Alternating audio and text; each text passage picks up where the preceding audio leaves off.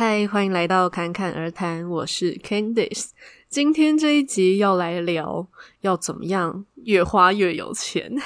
好，这个题目其实是有一些听众私底下跟我说，他一直很想要听的主题，然后拖了很久。不过我之前是有写过一篇文章，就是关于这个。那如果有兴趣的人可以去看一下，然后我会把网址放在资讯栏。那在今天节目开始之前啊，我也要来念一下，一样是久违的 Apple Podcast 评论，就我觉得很开心。那这个评论呢，是来自于西索普屋。嗯，是七龙珠的那个普乌吗？他说，声音语调跟说话节奏听起来舒服恰当，然后按了一个赞啊，好开心哦！就是有人喜欢，我就觉得很开心。但没有人喜欢，我自己也很喜欢啦。所以如果你想要有什么话想要跟我说，你也可以在 Apple Podcast 评论给我，让我知道。那如果你还没有订阅或关注我的话呢，也可以帮我按下订阅或关注，这样你之后就不会漏掉我更新的讯息喽。那准备好，今天的节目就要开始喽。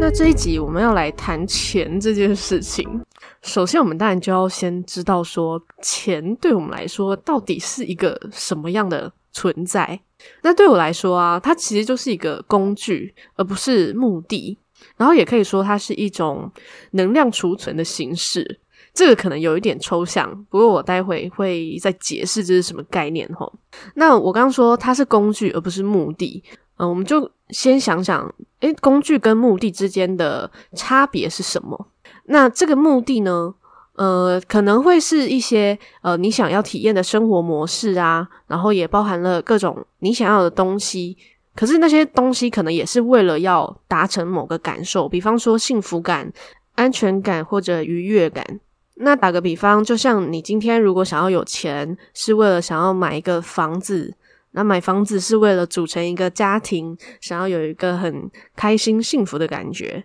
那这个时候，钱就是为了要获得幸福感，而钱呢，跟房子都是过程的工具，那个幸福感才是我们做这件事情的目的。当然，每一个人的目的会很不一样，因为每个人想要的不一样，然后想要呃完成那个幸福感中间的媒介也会不同。因为比方说幸福，每个人会联想到的东西不一样嘛。比方说呃家庭会让他幸福，有些人觉得要有很多的友情，有些人觉得要有很多其他的东西。那这个过程可能有时候是需要金钱去辅助的，有些可能就不用。只是有时候我们会不自觉的把需要钱的这个元素放得太大，而忽略说，诶，其实还是要有其他很重要元素。就好比刚才说的，诶，可能最后是组成一个家庭，对你来说是一个幸福感。这个过程你觉得钱很重要，但是一个对的伴侣是不是也很重要？那那个人，诶，或许他也会看你的收入没有错，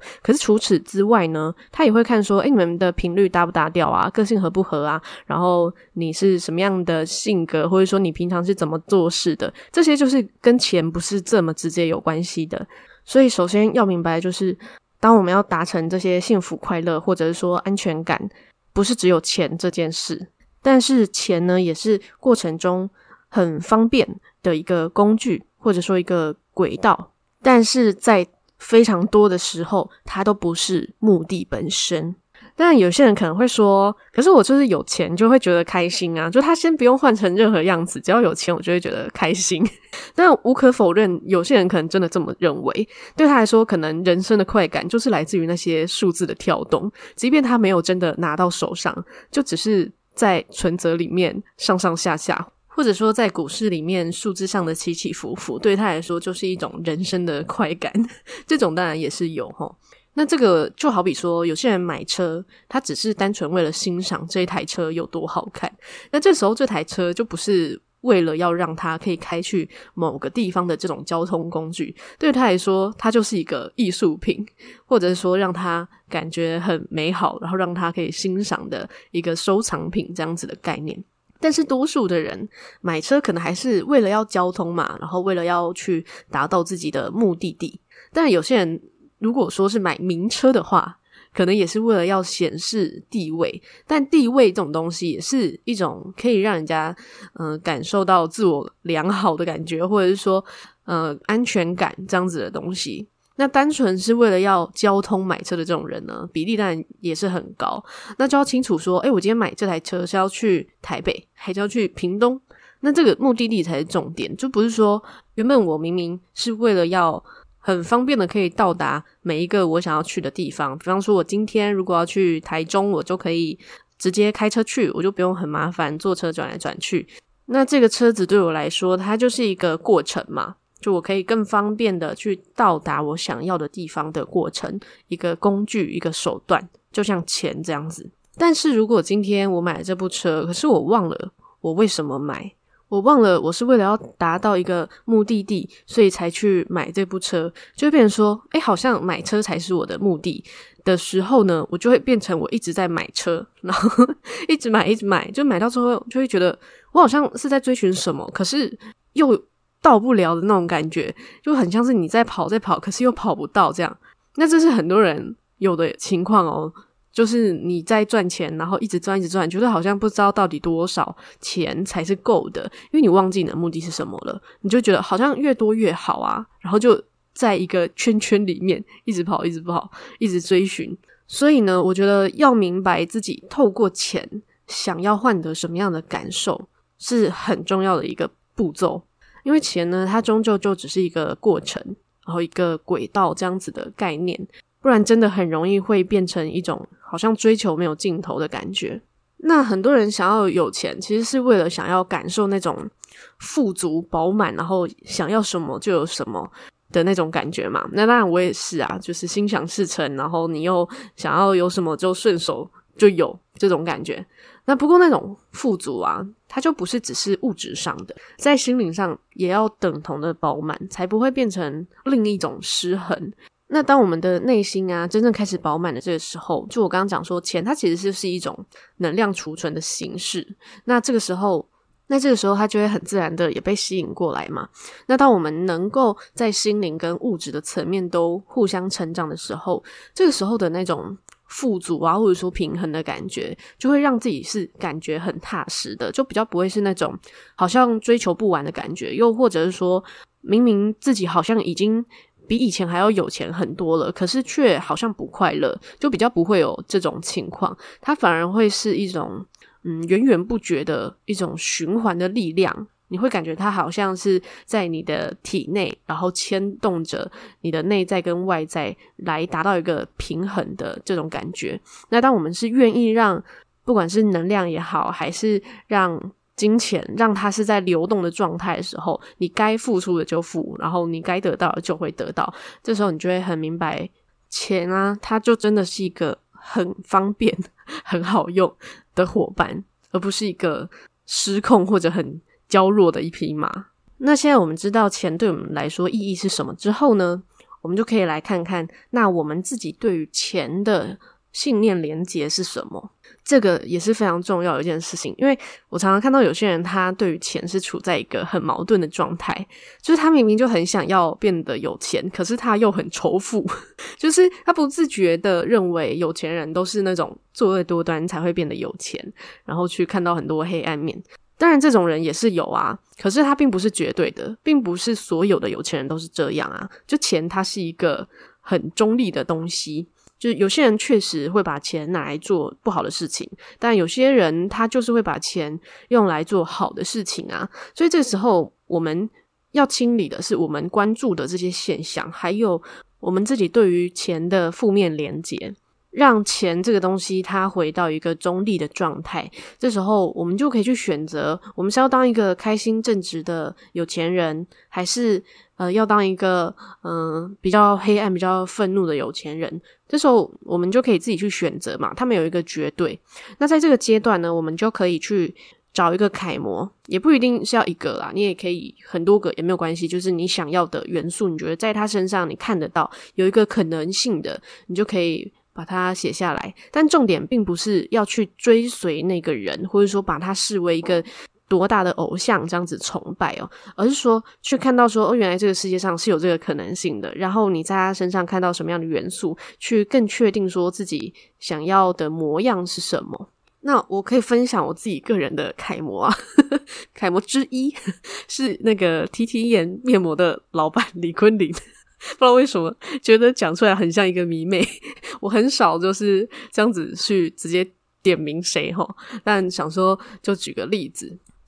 那这个人让我的感觉呢，就是像活得像一棵树这样子，它是一个呃丰丰富饱满的树那样子。然后一边往下扎根，然后也一边向上盛开绿叶，然后是一个明明就已经很饱满，可是还是能持续茁壮的这个样子。那我就知道说，哦，像一棵树这样子的感觉是我想要的嘛。那但，除了我刚刚讲的这个楷模之外，但还有很多优秀的人，每一个人想要的样子会不一样哈。那这个模样就是让自己可以有一个比较具体的参考，然后因为他就是已经活成那个样子的人了嘛，你就可以让自己知道说确实有这个可能，然后对于生活模样的想象就可以更加的开放。那接下来呢，如果你就是跟我一样，想要生活就是那种内在跟外在都觉得很舒服，然后很丰盛的这种感觉的话呢，那接下来我就要来分享我整理出来这些在各种的情况，就遇到钱的时候的反应，可能是付钱的时候，有可能是拿到钱的时候，就我们就来检视一下，诶，在这些情况，我们当下的反应是匮乏的还是富足的？因为当我们在各种的情况，我们都能够越来越觉察自己的时候啊，我们就可以去把这个状态做一个转换，然后让自己去选择一个可以让自己比较舒服的感觉，然后让这个比较舒服的状态变成一个循环。那这个部分其实就像吸引力法则说的，就是你想要拥有什么，你就要先去感受它。就如果你想要有钱是为了要拥有安全感跟快乐的话，那就要先充实自己内在的。这个安全感跟快乐嘛，那这个事情怎么做？就是要从日常的小事就开始去练习。那这个时候，如果我们已经很习惯的话，这个流动对我们来说就会是一个很舒服的状态。我大致上整理出七个比较常见的遇到钱的情景哦，就给大家参考看看。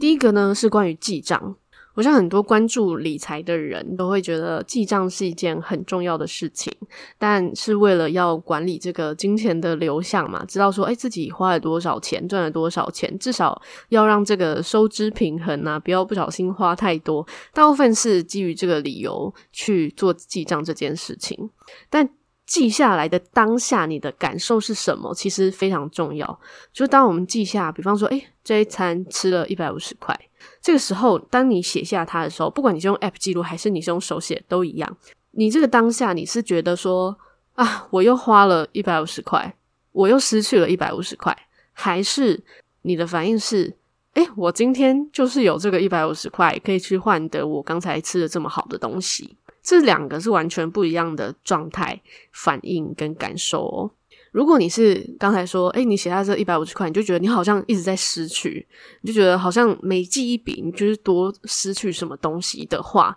那你的身体跟你的信念就会一直记得你正在失去这件事，所以花钱对你来说就会是一件不那么开心的事情，就会觉得它是一个让你流失的事情。可是如果反过来，你可以让自己练习，变成你在记的时候。你就重新去回想你刚才吃的那一顿餐多好吃，或者说，哦，你能够用这些钱换得你刚才的那些体验，或者刚才的那些物品的时候，这个时候它就不是一个失去，它只是一个流动，它只是一个循环而已。那你今天能够花这个一百五十块，就代表你拥有这一百五十块，然后你把它当成是一个记录你拥有多少的一种方式的话，那种你当下的感觉就会变成很舒服，你就会知道说，诶，我今天可以写下这一百五十块，就是因为我有，而不是因为我失去。好，这就会让当下的那种感觉是全然不同的。你就会从有一点匮乏的状态，慢慢变成在心理上的感觉是富足的，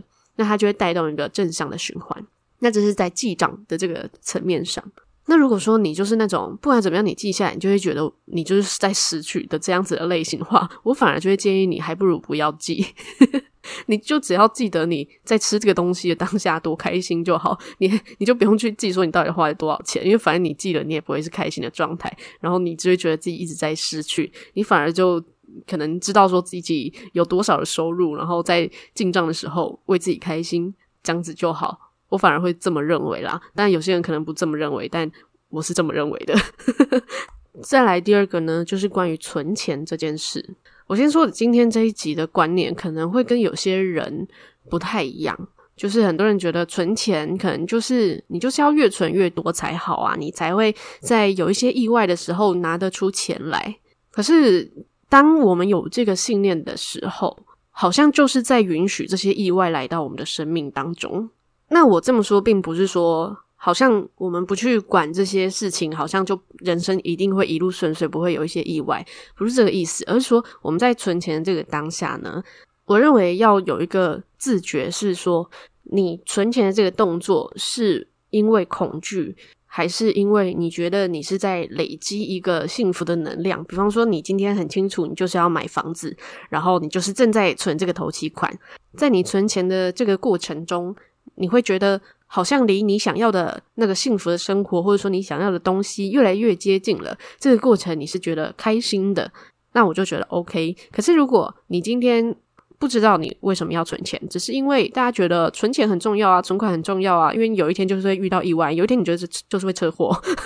就是这一类的话，那你是因为恐惧而去做了这个行动的话，我就会觉得需要做一点点的调整。你一样可以继续存钱，可是存的并不是因为恐惧跟这个安全感，反而要去看说你是为了要达到什么样好的感受，而不是为了避免什么不好的感受。因为这个差别就是在于说，你把你的关注力是放在好的事情上面，还是不好的事情上面。因为信念的运作就是这样，当我们越关注什么，你的生活就会发生什么。就像。嗯，说向宇宙下订单嘛，你今天的购物车里面就是一堆烂事，他就会来嘛。他就是觉得，诶，你今天要下单喽，我就给你。他没有在管你说这个东西让你舒不舒服啊，反正你就是自己选的。所以，如果说你可以把更多的时间是关注在你自己真的想要的那个样子，那你的生活理所当然就会比较顺遂嘛。所以，我觉得去检视自己在存钱这件事情上，你的信念是比较匮乏。还是比较丰盛的差别，就是在于说，你就是比较匮乏的时候，通常就是因为你这个行为是为了担心、害怕某件事情的发生，或者说害怕说哪天就是会不够用，这个时候它就会是比较偏向有点匮乏的状态，因为你就是觉得你可能会有一天没有。那如果你是用一个比较富足或者比较丰盛的心态的话，就会是说，诶，因为你正要体验一个让你觉得开心的。一个事情，或者说你正在准备酝酿着让你觉得有幸福的东西，比方说，呃，就像买房子，如果你觉得让你觉得很开心的话，你就是在酝酿这件事，你很知道你的目的是什么。这时候，你存钱的这个过程就会是让你很丰盛、越来越丰盛的这个过程。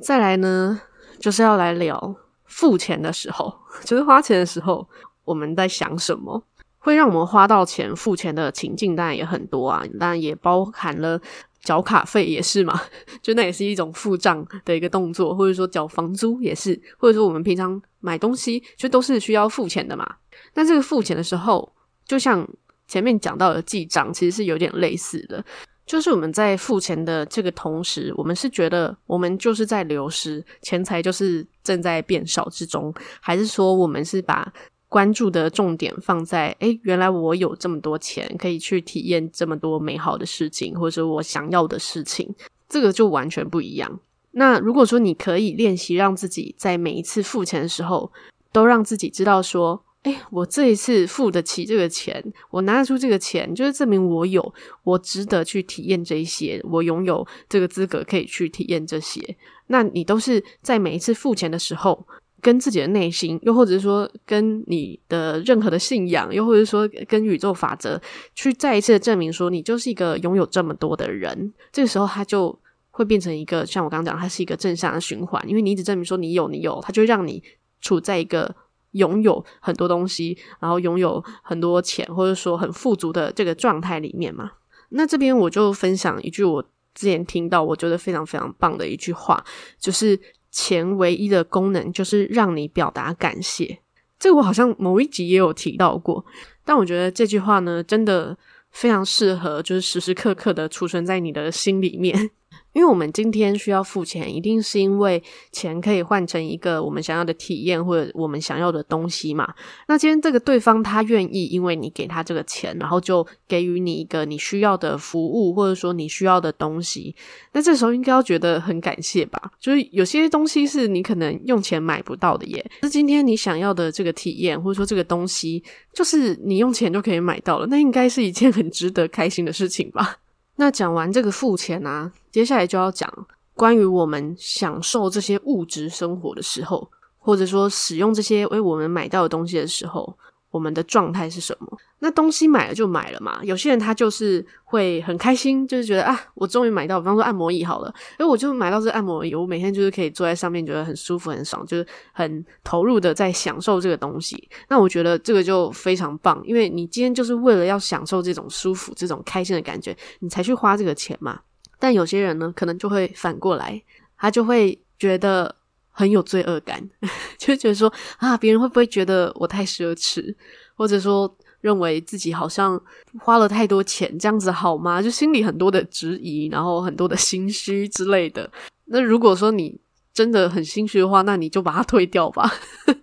就我会觉得，那你不如不要买。就如果你今天买这个东西，让你心里的感受是很忐忑、很不安，你没有办法好好的去享受它的时候，那你还不如就不要有这个体验。但如果说你就真的很想要，那你就好好去体验它就好啦，就放下这些不必要的罪恶感。那检视自己会不会有这种情况呢？有时候也可以去看说，诶，自己是怎么样去看待别人正在享受这些物质生活的这种情况。就好比说，你今天看到一个人他买一个漂亮的名牌包，你心里是会觉得。哇，原来还有这么漂亮的包！就如果我需要的话，有一天我也可以拥有这个包。你是觉得这样呢，还是另外一种，就是透过别人的好来否定自己，就跟自己说啊，果然还是别人才能拥有这样的生活，像我这样的人才买不起那种东西嘞。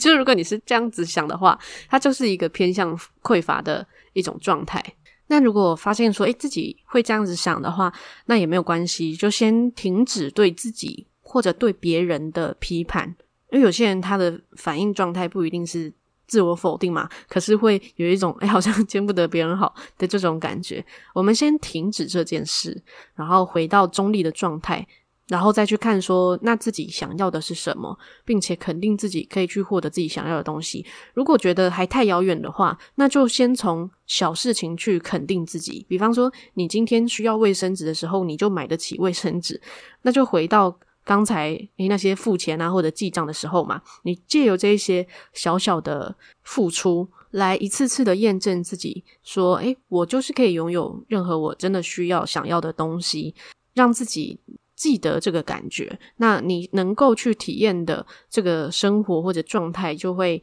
可以慢慢的去扩大哦。所以接下来要讲的就是，如果我们看到一个很喜欢、很想要的东西，但是很贵。觉得钱不够用的这个时候，我们要怎么样去检视自己的状态？第一个呢，就是当我们看到，就延续刚才那个名牌包好了。如果你真的很想要，然后这时候你心里如果是一个丰盛的状态，你可能就会觉得，诶，我很快就有了。那我可以做什么样的准备，让我离这个我想要的东西、想要的感觉越来越接近？那这个就是一个丰盛的状态。但如果是比较偏向匮乏的状态，就会是。直接跟自己说：“哎，这种东西我就是买不起。”又或者跟自己说：“啊，那就是有钱人的东西，那不是我该拥有的东西。”就如果用这样子的心态的话，就像我刚刚讲，等于说你好像又再一次的否定自己，然后让自己跟想要的状态做了一个区隔。但如果你看到那个东西是你真的想要的话，那我们应该要把它当成是一种。能够实现的可能，今天在别人身上，他诶，他有那个包，就代表说一个人是可以拥有一个包的。那代表说我也是一个人，那我可能也会拥有啊，我可能也有这样的机会拥有啊。那我可以做什么样的准备去拥有这些我想要的东西呢？这时候就会进入另外一个拥有希望跟期待的状态，那你心里的感受就会是舒服的，然后就会是丰盛的嘛。那当我们的内在准备好的时候，当你真的觉得自己配得上的这个时候，他就会来到你的身边。那刚才说的是，针对可能平常买东西然后太贵的这种情况嘛。那但是也有一种情况是，你真的很紧急的需要这笔钱，就你真的认真的需要，然后就是没有这笔钱就真的不行的这种。像我刚才讲是指说，如果你要去买假设名牌包，或者是买任何其他的东西嘛，那你没有买，你也不会怎么样啊。那现在讲的情况是比较紧急的，比方说你付不出房租，然后那个房东就是要把你赶出去了，或者是说，呃，你在公司的一些款项，你可能就付不出来之类的这种情况，就比较危急一点。这边呢，我可以分享我自己的经验。大家应该知道我自己有创业嘛，然后有一小段时间呢，就是因为我们的一些款项是要先付出去的，然后才会有营收回来，所以这个现金流对我们来说就很重要。那有一阵就突然间可能算是那一段时间就订单比较多，所以也是好事啦。可是呢，就变成说我们的那个预备金啊，就有点不够，然后就觉得。好像只剩下就一点点，就觉得好像快要撑不下去的那个时候，你可是你就是又又得付出来，就是如果你没有付的话，你就等于两两边都空掉，这样子就会进入一个呃有点紧张焦虑的这种状态嘛。我我可以理解，但是呢，这时候呢，我就去做一件事情，就是先让我的心理的状态是稳定下来的。那要怎么样让自己的状态稳定呢？就是你先去深呼吸嘛。然后呢，你去先感受那个钱入账的感觉，那这个感觉要有一种踏实感才是正确的哦。那有些人他去透过想象，或者说，哎，诶，怎么吸引力法则没有用？是因为觉得中间虚虚的、空空的，你并没有真实的、很踏实的去感受到。那什么是这种踏实感呢？你就可以去想，如果说你是一棵树的话，那这个树它的根有深深的扎进这个土里吗？还是说它是浮浮飘飘的，好像风一吹就倒了的这种感觉。那如果说你就觉得，诶，它好像有点浮浮的，那你就可以透过想象去感觉你的根正在延伸，然后很扎实的跟这些土壤很紧密的连在一起，然后甚至呢可以持续的往下延伸，很好的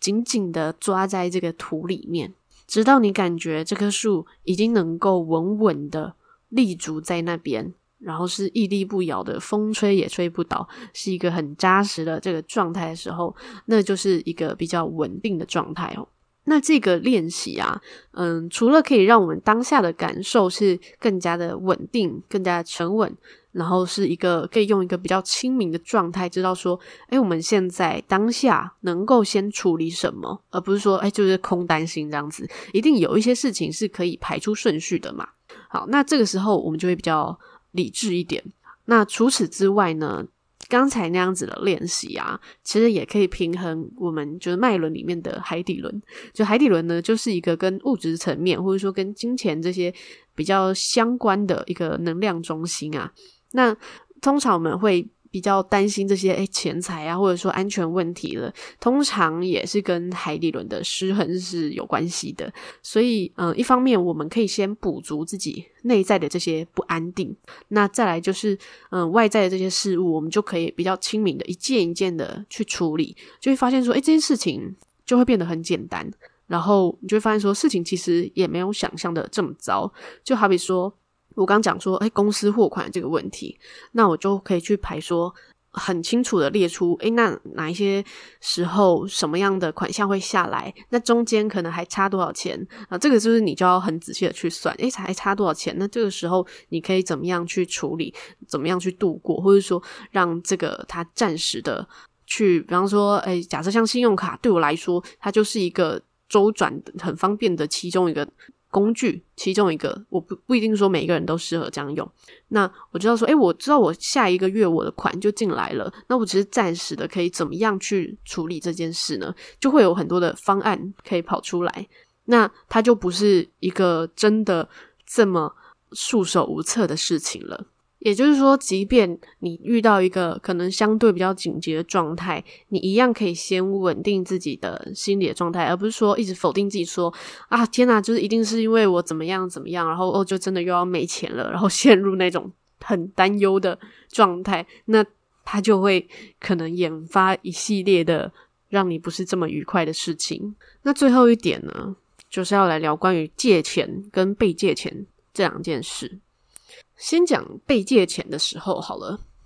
就是被借钱的时候啊，嗯、像我的话，我通常是不太随便去借别人钱，即便是很熟的人也是这样，因为对我来说，我觉得借钱这件事情。但每个人标准或者说每个人想的可能会不太一样，但我就提供我的想法，可以给你们参考。因为我觉得借钱这件事情啊，你借出去了，你会不会担心他还不还钱这件事情是一个很重要的标准。如果说你借出去了，可是你就一直在担忧说他的信用问题，就是每天都在想说他到底什么时候要还，可是。又不好意思一直去问他说要不要还钱之类的，又或者是说过了一段时间，你就还是一直心心念念的那笔钱到底回不回得来？这时候那笔钱就会变成说一直在牵动着你的状态。这时候我就不太建议哦。对我来说，我觉得人家会来借钱，通常就是因为哦他真的需要钱嘛，又或者是说。嗯，他可能需要的原因或者说急迫度不一定每个人一样，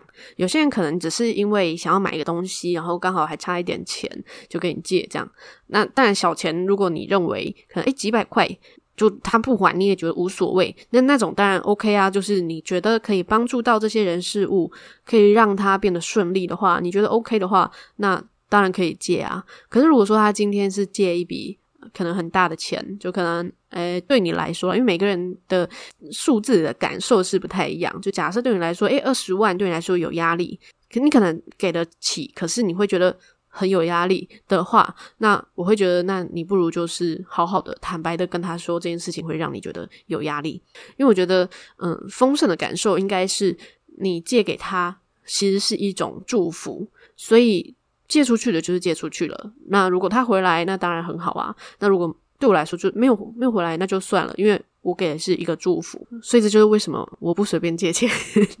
因为我借出去了，我就觉得没有还，我也觉得无所谓的这种状态了。所以，除非是这种非常非常亲的人，然后我也会去审视一下这个额度会不会让我觉得不舒服。那匮乏的状态就是，嗯、有时候别人跟你借钱，你可能还会担心说，诶，可是我如果不借的话，会不会他觉得我很冷血，或者觉得坏了这个友谊，又或者觉得很多的担忧。就如果说你有这些担忧，还不如你就直接说出来你的想法跟感受。我相信，如果是真正的亲朋好友，真正的去，呃，想要理解你、认同你的这样子的人的话，我我想他们多少是可以理解的啦。那如果说是，诶，你明明就也很想帮这人，可是这个人他就是开口就是，比方说二十万，你真的觉得有压力，但你会会觉得想要助他一臂之力，那你就去感受能够让你舒服那个数字是多少，你就借他那个数字。就比方说，诶，你觉得三万还 OK，是你觉得舒服的，可你也希望这笔钱可以帮助到他，那你就先借他三万啊。所以简单来说，就是我觉得就是只借这些能够。让自己觉得舒服，然后轻松给予的这个金额，不然就不要借。那如果说这个人是呃你很熟的朋友，或者说亲人，然后你想要帮助他的心真的很大的话，那你就是借他的时候，心里就是带着这个祝福的心情就好了嘛。因为你这么想要帮助他，就是因为你希望他顺利啊。那不如让这个祝福的感受也放在要借他的这个钱里面嘛。那再来就是关于。贷款或者跟别人借钱的时候，心里的状态是什么？然后是代表着丰盛吗？还是匮乏呢？那如果说你是一个比较丰盛的状态的话，当别人愿意借你钱，无论那个是银行，就是银行就贷款嘛，无论借你钱的人是银行还是亲朋好友，比较丰盛的状态，应该就是你去感谢他，就感谢这个人，然后也感谢这些所有的人事物，因为你今天。需要去跟别人借钱，一定是你要把这个钱拿去做某个运用嘛？无论是呃，假设在事业上的周转，还是说你是要付某个贷款，还是任何其他的事情，都是为了要让自己的感受能够更加的舒服，或者说更加的平静，所以你才需要用这些钱去做一些处理嘛。所以。比较好的状态就会是你去感谢这些人事物，让你可以获得你想要的这些平静，或者说想要的这些美好的状态。那有一种比较匮乏的状态，就是当你一贷款，你就开始害怕付不出这个货款的钱。那我就会觉得，那你不如不要贷款。尤其就是像是在创业的时候，就很多人一开始是创业，就觉得说我就是要来贷个一两百万，然后干一件大事这样子。可是当你贷款那一天起，你就每天都在担心说，觉得好像会付不出款，那我就会觉得，那你不如就是慢慢来吧，不需要一下子就去借一个让你担忧或者说觉得没有办法驾驭的这个数字。那这个数字的门槛，就像我刚刚讲，不管是你是在呃借别人钱，还是说自己跟别人借钱。就每个人心中都会有一个数字的门槛，你就去感受这个数字是多少。那我觉得让自己是在一个比较舒服的状态，就是说，嗯，你就不去借那些你不能祝福的钱，然后也不去贷款那些让你不能自在的钱。就是什么意思？就是嗯，你不借那些不能祝福的钱，就是说，你如果超过了一百万，你就会觉得很每天都在担忧，你没有办法单纯的祝福他的时候，那你就不，你就是不适合借别人一百万的人。那至于这个不去跟别人借，让自己不能自在的钱的意思，就是说，如果你今天借了，你一样就是每天都是在担忧，觉得说自己好像会付不出这个贷款。就像我刚刚讲创业那个例子一样，如果你今天不是因为相信你自己做得到，所以你才去借这个贷款的话，你只是觉得好像诶，创业就是要一两百万呐、啊，然后就是试试看，去借借看，然后结果从贷款那一天就只是为了要还贷款才创业，好像变成这样子，那就有一点本末倒置了。那当然，这个数字啊，就每个人会不同嘛。然后，这个数字其实是也可以越来越广的，就是你能够自在的这个金额，可能会随着你的内心的状态，或者说随着你的实际收入，会慢慢的去扩大嘛，慢慢的去改变。那这个是必须要很诚实的去感受自己，去问自己，你才能知道说到底那个数字是多少。好的，那以上呢，就是我目前整理出关于钱的这些信念，或者说，诶，你遇到的状态，你平常是用什么样的反应，你就可以去觉察，哎，自己当下是会让自己是一个正向的循环流动，还是一个比较让自己不舒服的一个流动啊？如果说我们在日常就能够去好好的觉察跟检视的话，可能就会发现说，诶，其实我们根本就不用等到。成为这个亿万富翁的时候，才觉得富足，才觉得丰盛，反而是我们能够让每一个当下，就让这个富足或者说丰盛的感觉是无所不在的哦。这一集呢，就到这边啦。那也欢迎听完的朋友在我的 Instagram 跟我分享你听完这一集的收获，又或者是你对于金钱的其他的疑问或者想法。那我的 Instagram 账号是 ccrt 点七七七。最后，祝你有一个幸运又美好的一天。谢谢你的收听，我们下集再见。